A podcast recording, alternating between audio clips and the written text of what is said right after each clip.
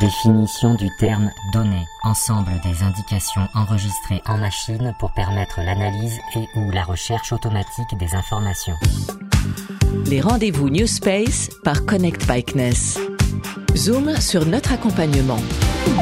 Depuis ses débuts, l'industrie spatiale est un véritable paradis pour les données de toutes sortes. Température, pression atmosphérique ou encore localisation, le spatial a toujours produit énormément de données. Avec le déploiement de nouvelles infrastructures et de nouvelles technologies de capteurs, le nombre et la qualité des données générées par le secteur spatial ne cessent de croître, souvent avec de nouvelles applications derrière l'analyse de ces données.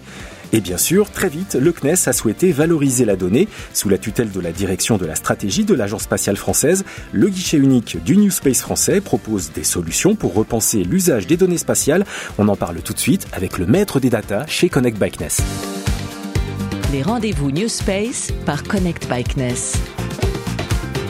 Jacques Béas Garcia, votre sous-direction au sein du CNES est en charge de la stratégie, données et de la relation avec les institutions.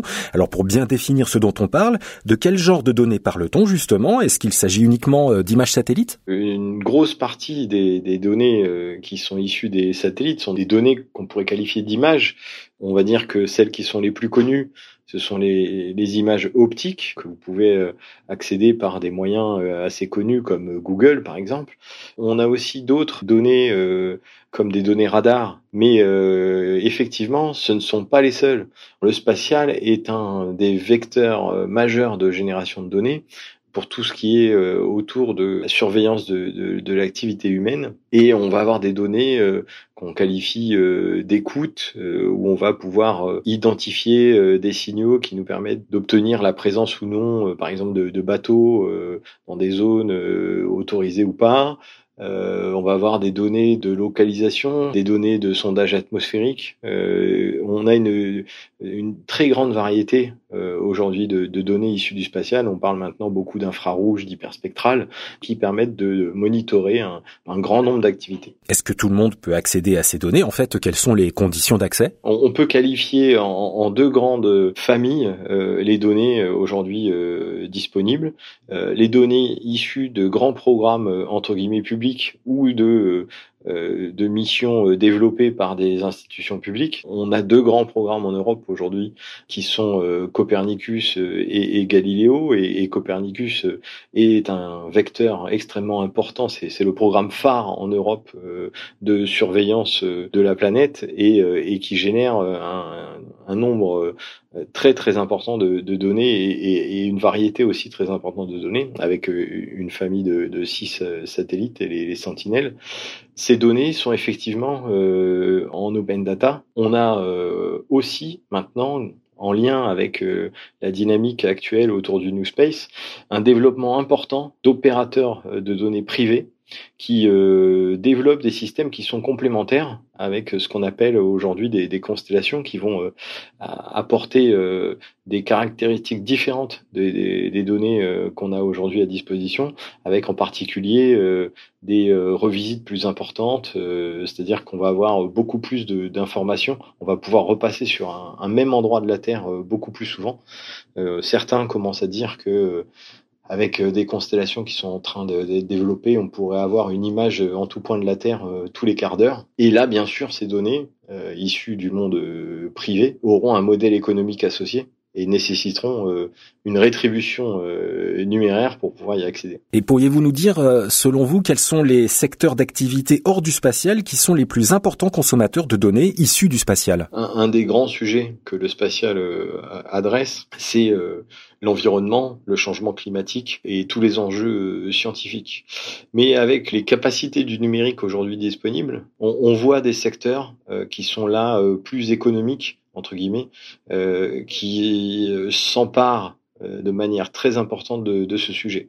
Je vais vous prendre plusieurs exemples. Le monde de l'assurance, le monde de l'agriculture, le monde de la finance, le monde de l'énergie. On voit ces secteurs qui sont en, croissance très importante dans l'usage de la donnée. Et, d'ailleurs, vous, avez peut-être la connaissance de, de, certains acteurs français. Je vous citerai par exemple Keros, qui est euh, en, fait euh, en train de devenir un, des leaders mondiaux de l'analytics euh, autour du monde de l'énergie et, et, de tout ce qui est développement durable et en particulier les gaz à effet de serre en utilisant de la donnée spatiale. Jacques Béas Garcia, vous êtes bien placé pour savoir que l'une des problématiques centrales de la donnée, c'est sa profusion, que ce soit en quantité ou en qualité. Y a-t-il des outils estampillés CNES que vous proposez par le biais de Connect by CNES pour analyser et pour traiter ces téraoctets de, de données issues du spatial? La donnée est devenue un axe stratégique du CNES, du spatial et euh, de l'État français et de l'Europe. Mais comme je le disais, au CNES, c'est devenu un axe stratégique et on a une organisation complète qui s'est mise en place pour répondre à, cet enjeu. L'activité s'est aussi structurée dans la direction des, projets orbitaux et, des applications. Mais euh, dans euh, la direction technique, on a la création du campus de la donnée qui vient du coup aider à structurer cette activité et à développer un certain nombre d'outils et de services qu'on pourra mettre à disposition euh, de l'écosystème. Et vous avez évoqué euh, Connect. On a euh, des outils d'accès à la donnée, ce qu'on appelle aussi du data buy. On est en capacité, par exemple, d'acheter de la donnée pour les, besoins des utilisateurs. On a des équipes qui sont là pour les aider à mieux appréhender l'usage de la donnée, mais aussi à bien, entre guillemets, développer leur cas d'usage et à bien comprendre comment ils peuvent utiliser ces données dans, dans leur cas d'usage. Et ensuite, on a des programmes financiers qui vont leur permettre d'industrialiser le service qu'ils ont pu imaginer au départ. Merci à Jacques Béas Garcia qui est à la tête de la valorisation de la donnée chez Connect Bikeness. Alors la semaine prochaine, on parlera encore de valorisation, mais cette fois des idées à travers les hackathons. Merci à vous d'avoir écouté et suivi cet épisode. N'oubliez pas que vous retrouvez l'intégralité de notre podcast sur les plateformes dédiées, Spotify, Deezer et Apple Podcast. À jeudi prochain. Les rendez-vous New Space par Connect Bikeness.